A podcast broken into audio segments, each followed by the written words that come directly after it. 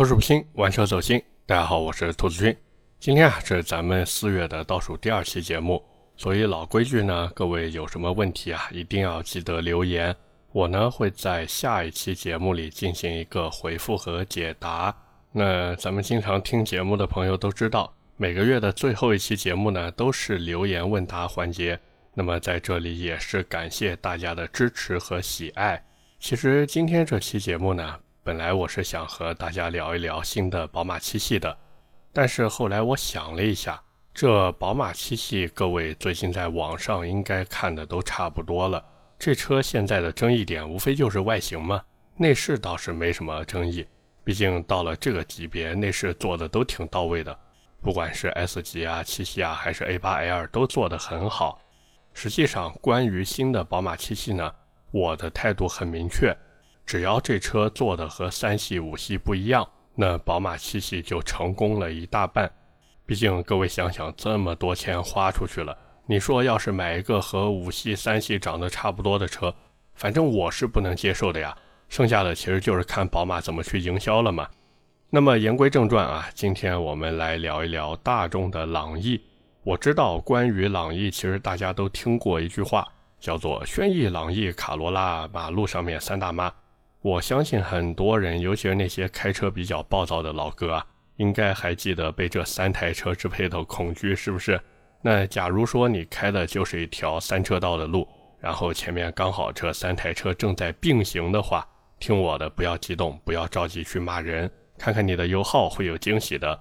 反正我就是这样跟车，然后开出了历史最低油耗，哈哈。那当然，我们今天要聊的不是单单朗逸这一台车，我们今天的话题从哪里开始呢？就从朗逸减配的事情开始，以及最近新朗逸要上市的事，反正都跟大家来简单的聊一聊吧。那减配的事情呢，其实已经过去有一段时间了，最早啊是在今年一月份的时候被爆出来的。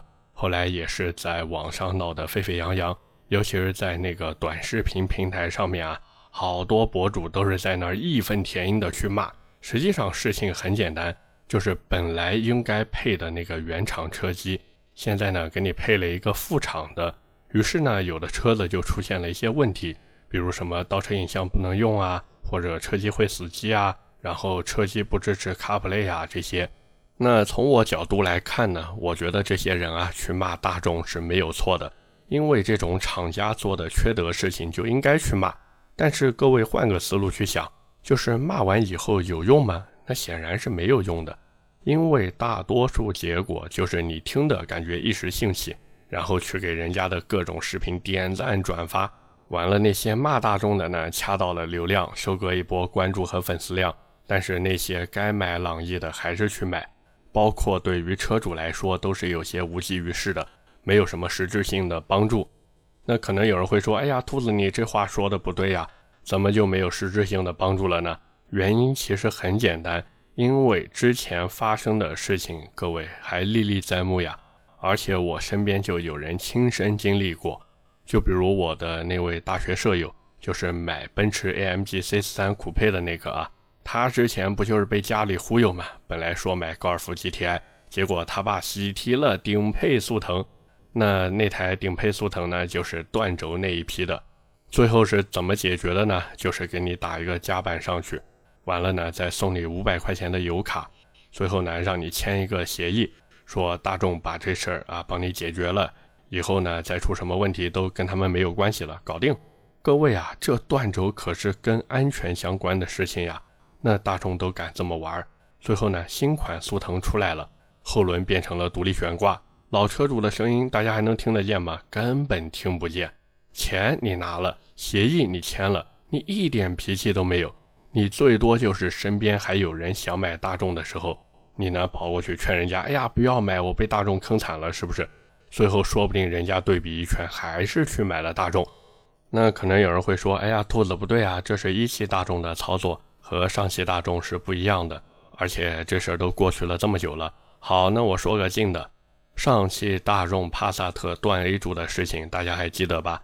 好多人呀在网上吐槽，说以后买帕萨特要随车附赠一个安全头盔，防止车主因车辆撞击而被爆头。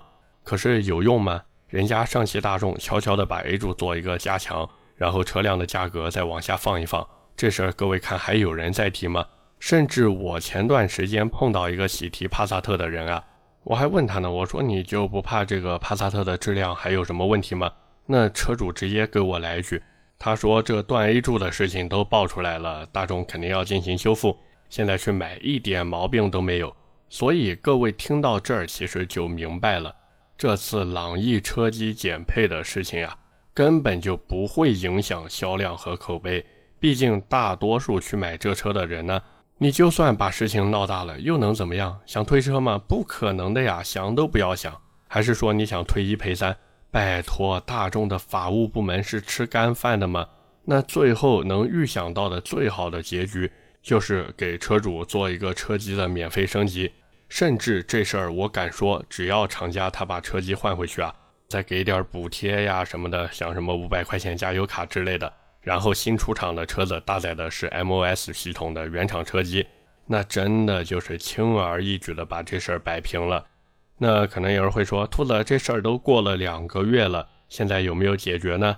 我还特地关注了一下这个事情，网上呢是这么报道的，说一位来自云南的车主李先生表示啊，经过他的多次投诉。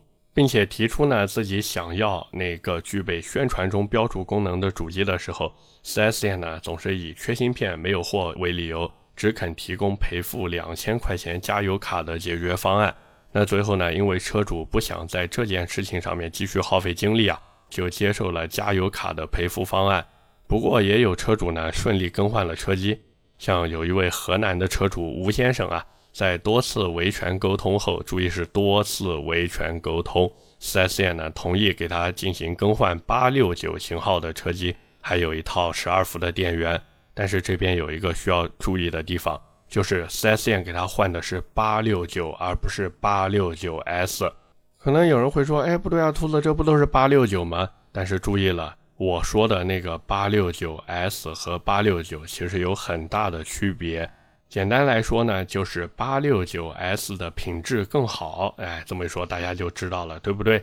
那 4S 店的做法呢也很粗暴啊，就是给这吴先生把店内新车上的车机拆了一套下来，给他换到自己的车上。那还有一部分车主呢，就是得到了 4S 店的现金赔付，不过这个赔付金额都不太一样啊，从九百块钱到两千五百块钱不等，而且这个金额标准。完全是依靠车主和 4S 店的谈判功力，但是不管怎么处理，各位注意了，这些全都是经销商的行为。上汽大众直到今天为止就两个字：装死。但是问题来了，这种车子，各位别看有人骂呀，就是有人买，而且买的人还真的不少。大家其实看看销量排行榜就知道了。可以说，朗逸这车一直以来它都是销量排行榜上的常青树。这个车子呢，就有点像我们上学时候的那些学霸。你看他，哎，长得可能平平无奇的，体格呢也平平无奇的，身高呢也平平无奇的。哪怕练习时长达到了两年半，他也是唱跳 rap 篮球样样不会，甚至你都会去嘲笑他。哎呀，你看你这人只会死读书。但是人家每次考试成绩出来的时候，哎，那都是班级前三呀，是老师和家长眼里的好榜样，对不对？那么朗逸为什么哪怕都做成这个样子了，还是能卖得这么好？其实我觉得原因很简单，就是因为平庸。各位没有听错，就是平庸，而且是出身名门的那种平庸。说的再直白一点呢，就是有个好爹。那朗逸的爹是谁啊？大家都知道是大众呀。哪怕这个小孩是个私生子，毕竟朗逸是中国特供车型嘛。但是他爹认他呀，他爹直接就把他纳入了自家门下。所以这就是朗逸热销的第一个原因，就是品牌。要知道，对于很多人来说，一台大众代表了什么？那我相信肯定有不少朋友会脱口而出两个字，就是高级。我跟你们说，这都是网上开玩笑的说法。实际上，一台大众在现实生活里，代表的是你混得还行，至少没有看起来那么差，而且你还不会像买日系车那样啊，给人一种精打细算过日子的感觉。那再一个，大众的车子在很多老一辈人的心目中呀，那就是皮实耐用的代表。因为啊，大众进入中国市场真的是太早了。过去不管是普桑还是捷达，那给人留下的印象都非常好呀。尤其是捷达，那一提到捷达，很多人都想到它的空调，对不对？很多人都说什么呀？捷达的空调是一档挂霜，二档冻伤，三档看见北极光，反正就是一个字强。况且很多人一提到大众，都会说什么底盘扎实，动力不错。虽然早就不是这样了，可是依旧有很多人愿意去相信。就像我们之前看到一些大众 4S 店的销售，哎呀，那齐刷刷的站在车门上。为的就是展示自己的车辆品质，想让客户觉得他大众的车子就是质量好。可能现在很多人看这种行为就像看笑话一样，对不对？但是各位，这玩意儿在当年还真的有很多人相信，尤其是年纪大一些的人呀，他们就特别愿意相信这种自己亲眼看到的东西，因为很多人他的认知边界就在这儿，你去跟他说什么溃缩吸能。什么车身结构，他听不懂，他也不愿意去听。你跟他说什么主被动安全技术，什么 L 级智能驾驶辅助，他会觉得，哎呀，这电脑总归没我自己的人脑好使。他就知道日系车、韩系车、美系车肯定不会去这么玩儿，就是不会让一大堆人站在那个车门上面啊。他也不管人家为什么不玩这一套，反正他就觉得，哎呀，这大众敢玩，说明质量好。然后呢，再看看价格。哎，好像也不比人家贵到哪去啊，那他们就会觉得这车贵有贵的道理，便宜肯定没好货，那就本着一分价钱一分货的心态去买呗。其实这种感觉，我觉得像什么，用一句歌词来概括就行了，就是万能青年旅店啊在他们那首《石家庄人》里面唱的：“生活在经验里，直到大厦崩塌。”于是呢，哪怕现在的大众呀，一代做的不如一代，一台做的不如一台。可是这种给人的感觉就是质量好啊，品质可靠啊，耐造这种感觉已经深深地留在了老一辈的心中。而当那些准备买车的新人，他想去寻求这些所谓老司机的推荐的时候，那这些老司机们都会让这些准备买车的小白呀去看一看大众的车子。那这时候这个价位里的大众又有什么可以选的车呢？便宜点的就是入门级的桑塔纳。要不然呢，就是去看看那个已经单独列出来的捷达，但是捷达现在毕竟车头挂的不是大众的标嘛，加上 4S 店的网点也不是那么多，所以很多人呢也不会去买。那再稍微贵一点的就是朗逸和宝来了，再贵一点就是速腾。那很多人他在买车之前呀，就会想想这些老司机的推荐，觉得哎买大众肯定是不会错的。转头呢看看，哎桑塔纳好像现在有点丑啊。速腾又有点贵，那自然而然就是去选择朗逸，要不然就是选择朗逸的亲兄弟宝来嘛。可能有人会说，这个买个朗逸还不如加点钱买速腾呢。包括很多人也嘲笑什么德元朗之类的，对不对？就是德国原装进口朗逸。哎呀，这个真的是太搞笑了。我第一次看到德元朗三个字的时候，就跟看到宽奢跑一样，我当时真的是笑得前仰后合的。但是这重要吗？不重要呀。甚至很多人他在买朗逸的时候都不知道这玩意儿是个特供车，况且特供也好，不特供也好，影响它是一台大众吗？各位，那我就这么多钱，你说我能买啥呢？那日系车我嫌脆，美系车我嫌油太费，韩系车我嫌品牌差，国产车我又看不上。那至于法系车，我甚至都找不到 4S 店在哪儿。所以你说我该怎么买？我不买朗逸，我能买啥？而这也就促成了朗逸的销量基本盘。所以呢，说到底，朗逸卖得好的原因很简单，就是因为大多数人他在买这个级别车型的时候呀，他们追求的就是自己感觉，注意是自己感觉这车挺好，自己呢感觉这车挺稳定，自己啊感觉这车养护挺便宜的，自己呢也感觉这车保值率挺高的。那最后呢，就是自己感觉这车还挺适合自己，哪怕网上骂的再厉害，说哎呀，朗逸这车怎么怎么样，只要自己满意，那就是好车。而大众在这一点上呢，做的就很巧妙，就是我刚才说的平庸。你看这前后是不是就连上了，各位？但是在平庸的背后呢，是哪哪都让你挑不出什么大毛病。你说这车肉，这车配置低啊，这车内饰丑。问题是你也不看一看这车卖多少钱，这车挂的是什么 logo，这车的空间有多大？这也是为什么很多人说，哎呀，大众研究中国人。我跟你们说，在朗逸这车上真的是体现的淋漓尽致。而且我一直在想一个问题，就是研究中国人真的是一件坏事吗？毕竟很多人对吧，他老是口口声声的说，哎呀，我们要原汁原味的车型。问题是这些原汁原味的车型，它真的适合我们国内的消费市场吗？哎，我就举个很简单的例子，就像日本的 K Car，哎呀，那么点小排量又那么低，好多人都说，哎呀，K Car 不进国内简直就是一大遗憾。问题是真进来了，你买吗？你会花十几万然后去买一个长得跟五菱宏光 mini EV 差不多大的车子吗？你肯定不会的呀，是不是？所以我觉得针对中国进行一个特供也没什么。只要你不偷工减料，你这个特供就是没毛病的。就像现在这个蒙迪欧，对不对？你说它是不是特供？是特供。问题是人家用的东西好不好？2.0T 加 8AT 的这个动力系统全系标配啊，最低配虽然没有那个特别大的一米一的大屏，但是人家这一个价格十五万九千九，那真的就是瞄着思域去打了呀。你说看一看蒙迪欧的配置，再回头看看思域的配置。同样十五万九千九的价格，你会选哪一个？我相信，但凡这个会买点东西的，都不会去看思域的了呀。不过呢，蒙迪欧那车，我反正之前到现在态度也很明确，这个车子特供以后，产品品质 OK 没问题，只是福特的这个品牌形象摆在这儿啊，想要卖得好，真的会很难很难。那我们回到朗逸这车上来说啊，现在朗逸被人吐槽说，哎呀，在售车型车机减配，但是各位想一想。只要朗逸的三大件不出问题，不会像速腾那样断轴，不会开着开着突然起火爆炸，那这车机真的就是一个小儿科的事情啊！甚至我敢说，有些车主他有可能都不知道自己的车机被减配了。那最后假如被 4S 店通知过去，哎，你来做个升级吧，完了我再给你点补偿，他们甚至还会觉得大众这真良心，真不错。那么聊到这边呢，其实我的观点已经很明确了。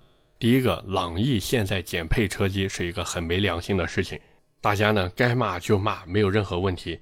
只是上汽大众能不能听得进去，会不会改，我觉得很难说。那第二个呢，朗逸这车产品确实很一般，但是呢，并不会影响它的销量，因为大多数这个价格去买车的人呢，他追求的其实就是稳。这也是为什么像福克斯呀、昂克赛拉呀这种车子销量真的是一塌糊涂的原因。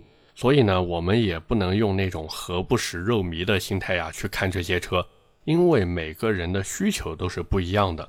那如果说我们以自己的一个主观想法去看一台车的话，那我们就很容易成为那种让人讨厌的专家嘛。就像我们最近看到某位专家在接受采访的时候啊，说：“哎呀，你们可以出租闲置的房屋去补贴家用嘛？”那你说你能接受吗？反正我是不能接受的。而且现在大众的骚操作又来了。就是顺势推出了朗逸的二零二三款车型，那这车呢，现在有的 4S 店都已经到货了，只是目前呢还不知道卖多少钱，官方呢也是藏着掖着，哎呀不肯透露半点信息。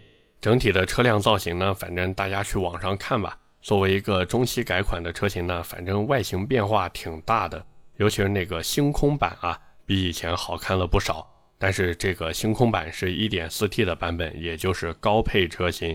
而且整台车虽然车长增加了八毫米，但是呢轴距没有变，说白了就是换一个皮肤和装潢嘛。那关于这台车，我觉得唯一值得关注的点就是价格，只要这车和现在的指导价一样，哪怕前期的优惠比现在少个万把块钱，照样都有一堆人去买。而且这个新款车型还有一个功能，就是顺便去促使老款车型继续降价。因为根据目前的不可靠消息，这个注意啊，是不可靠消息来说呢，这两台车有可能是要同堂销售一段时间的。那到时候老款车型给你比现在还便宜个万八千的，你这时候觉得车机减配不减配还重要吗？我跟各位说，甚至有不少人连他大众给不给车机都无所谓了，只要你能把现款在售的车型价格继续往下降。那就妥妥的销量继续往上爬。实际上啊，朗逸这车现在除了新款照片被爆出来以外呢，好多人也是在网上比来比去的，说：“哎呀，新朗逸要拳打卡罗拉，脚踢轩逸。”要我说呀，这就属于瞎起劲。要知道，买这三台车的人，其实互相之间的目标都非常的明确。买这三台车当中任何一台的人，他都不会去买别家的产品。可能有人会说：“哎，兔子，那买别克英朗的呢？”唉，其实也都是一样的。这种合资入门 A 级车的客户呀，看上去他们是买什么都行，实际上最后决定他们去留的，无非就几个因素嘛，一个是价格，一个是口碑，再一个呢就是感觉，就是这么简单。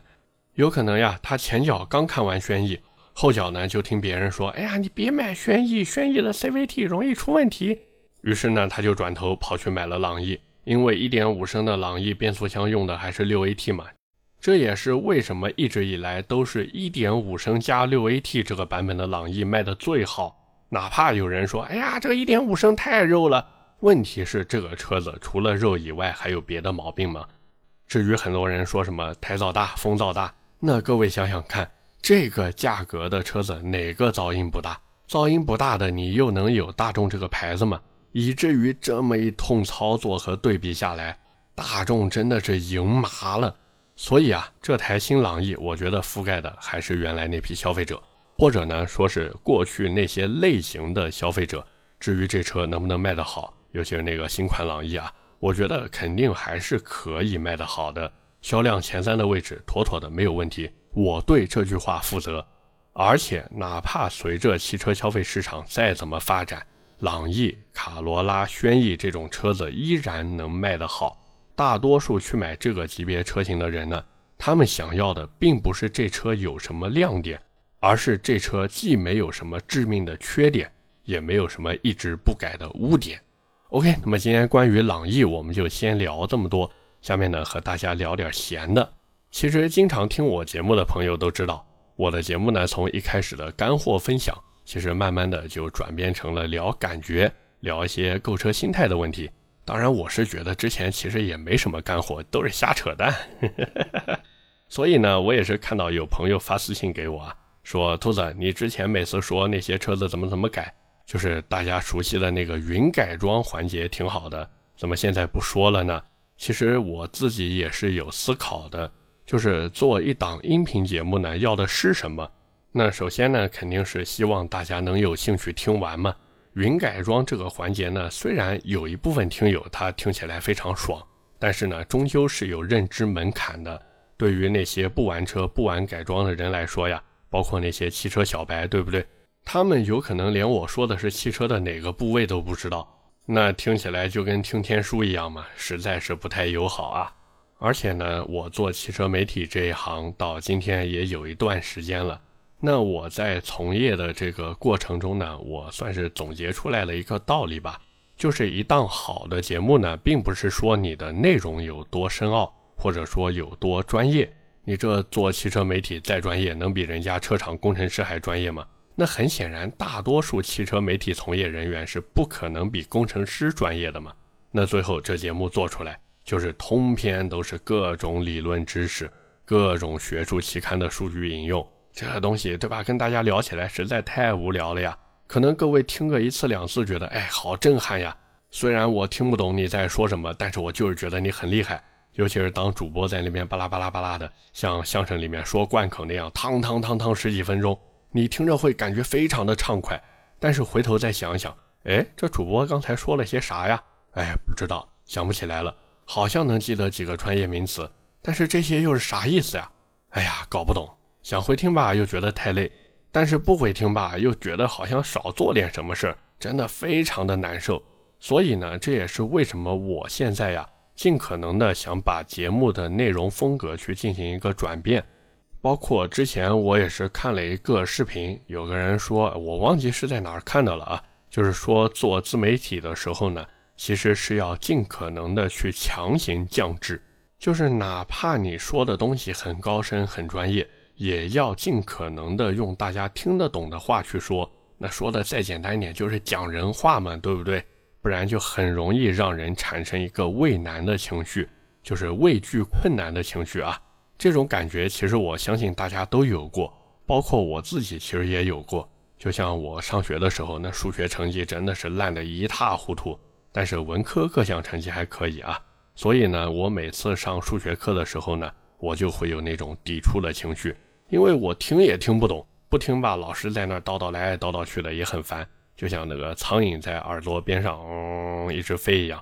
那我的解决方法是什么呢？就是睡觉，最好呢就是老师一气之下呀让我出去，那这样呢我就可以堂而皇之的去操场打球，等数学课上完了，哎我再回来。那大家听音频或者看短视频的时候呢？这个解决方法就更简单了，就是划走不看嘛，对不对？或者划走不听。那我现在这样的风格或者内容倾向呢，除了想稍微简单一点以外啊，其实还有一个因素，就是我发现研究车呢，其实真的有那么一点点无聊了。但是如果研究那些买车的人，我跟各位说，真的太有意思了。各位如果看过三刀的 B 站视频呀，就是那个别人研究车，而我研究你的那个长视频。每周一期的那一个，其实那个视频的背后呢，我呢也是有小小的在研究大家。我发现这种人性的研究呀，真的比研究车好玩太多了。说白了，车子无非就是硬件的堆砌与配合嘛，但是人性是不一样的。可能你会发现，有的人哎，他年入百万，但是呢，他就是愿意去买台凯美瑞，甚至卡罗拉。那有的人呢，他一年可能就挣个五六万块钱，甚至都没有那么多。但是他就是想要去买一台 BBA，那哪怕是求着家里面去买，也要把这个 BBA 给买上嘛。要我说，这可比研究车有意思多了。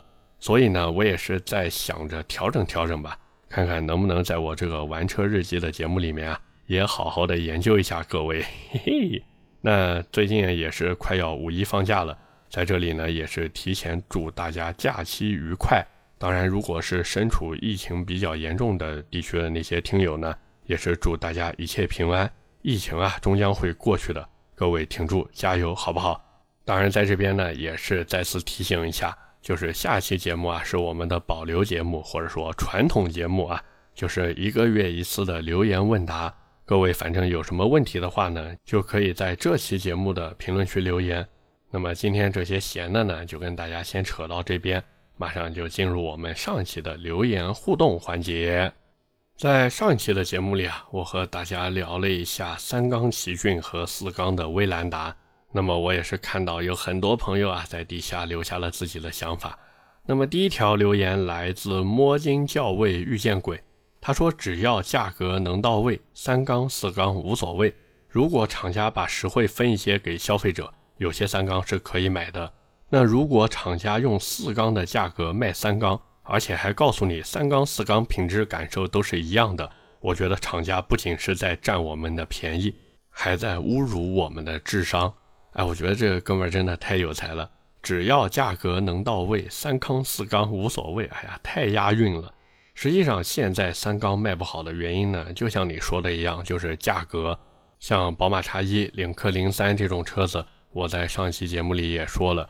这种车型的三缸版本呀，之所以卖得好，其实就是因为比四缸便宜很多嘛，所以大家就觉得，哎，我这在三缸车上面占到了便宜，享受到了实惠，所以呢，大家的接受程度就会非常高。哪怕说这个三缸机，尤其是宝马的 1.5T 三缸啊，开了一些年以后，会发现哇，抖得不行了。那对于那些车主来说，重要吗？显然不重要呀，我都准备换下一台车了，你抖就抖呗。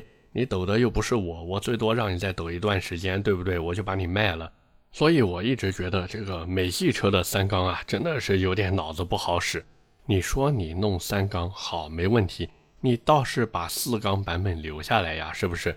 你让消费者自己去试，自己去开，自己去对比，而且你自己这样子弄下来，又有三缸又有四缸，是不是自己就能多一张牌去打呢？可是，对吧？尤其是福特那种，他根本就不搞这一套，他就一意孤行的说：“我要搞三缸，我的三缸天下第一。”是你的三缸做的是不错，可是中国的消费者认吗？他不认呀。你想想看，这车对吧？三缸版本的福克斯在欧洲市场卖的好是为什么？因为欧洲那边的消费者他已经玩过四缸机了，甚至再往前推一些年啊，可能这个时间会长一点，大概十几二十年。那人家那边又是六缸，又是八缸、十缸、十二缸这种大排量的车型，就是因为他们已经玩过了，玩腻了。完了呢，现在又要去搞什么环保之类的，于是呢，撺掇着你啊，我们这欧洲人已经不开这种大排量车了，你们也要环保，凭什么呀？凭什么呀？你就告诉我凭什么啊？你们爽过了，然后不让我们爽，真的是我呸！哎呸！所以福特呢，这一次因为这个三缸机啊，在中国受挫，我觉得对他们来说也是个好事。你这个呢，也不要成天想着什么全球化一体战略了。你们那玩的东西啊，在中国现在行不通了，知道吧？你只有按照我们的需求去造车，你呢才有可能把这销量给卖上去。下一条留言来自 C It，他说：“百车全说和停车场一期不落，每次进来都是看着关注直接听，其他节目呢都不怎么听。今天进喜马拉雅看看，好家伙，兔子自己的节目都这么多期了，说我平时也不宣传一下，好听干货绝对多。”这个第一个啊，干货呢，真的没有你想的那么多。这档节目呢，其实就是我利用自己的一个业余时间啊，跟大家聊一聊啊，扯一扯淡。那你既然喜欢呢，我也是非常的感谢啊。那之所以这档节目没有怎么宣传呢，其实原因很简单嘛，因为这档节目就是我自己一个人闲得无聊弄的，跟公司呀，跟什么一点关系都没有，完全就是属于我兔子自己的节目，就是这么简单。所以在这个宣传方面呢，那肯定是对吧？没有那么的强势，但是你喜欢就行了。那记得常来听，好不好？最后一条留言来自听友幺二零三八二九五六，他说奇骏现在好多 4S 店都搞七五折内部购了。这哥们儿说的是三缸奇骏啊，说都按这个价格在往外卖。那实际上关于这个内部购呢，我也是问了一下日产 4S 店的朋友啊。其实这个内部购的数量呢，一方面不是那么的多，第二个呢，它其实也涉及一些二手车交易的问题。这个内部购呢，他员工以自己的名义去买，但是注意了，这个钱是你打到他私人账户的，所以呢，这个中间就存在一定的交易风险，在这边也是要提醒一下大家的。那哪怕说，哎，你盯着这个销售，对吧？说，哎，我去买这个现车。那它还涉及到一个二手车的问题，因为这个车子必须要先上销售的户，然后呢才能过户给你，等于是你买了一台全新的二手车，这么理解就行了。那这个车子等你到时候再进行二手交易的时候，说白了它就是一台三手车，所以这个对吧，肯定没有你直接买保值率高嘛。不过看看现在这个奇骏的销量，还有价格以及这个产品的认可度呀，我觉得 这个二手保值率估计很感人。这是不是二手车、三手车真的有可能差价不大？那如果说你觉得哎这样子能讨到便宜，包括你当地 4S 店的销售呢也愿意让你占这个便宜，那我觉得在保证你资金安全的前提下，注意是保证资金安全的前提下。可以去考虑用这个方法买车，好不好？OK，那么以上就是我们今天这期节目的全部内容了，也是感谢各位的收听和陪伴。我的节目会在每周二和每周四的凌晨更新，点赞、评论、转发是对我最大支持。各位如果还有什么想听的车或者想聊的话题，也欢迎在下方评论区留言。我们下期节目接着聊，拜拜。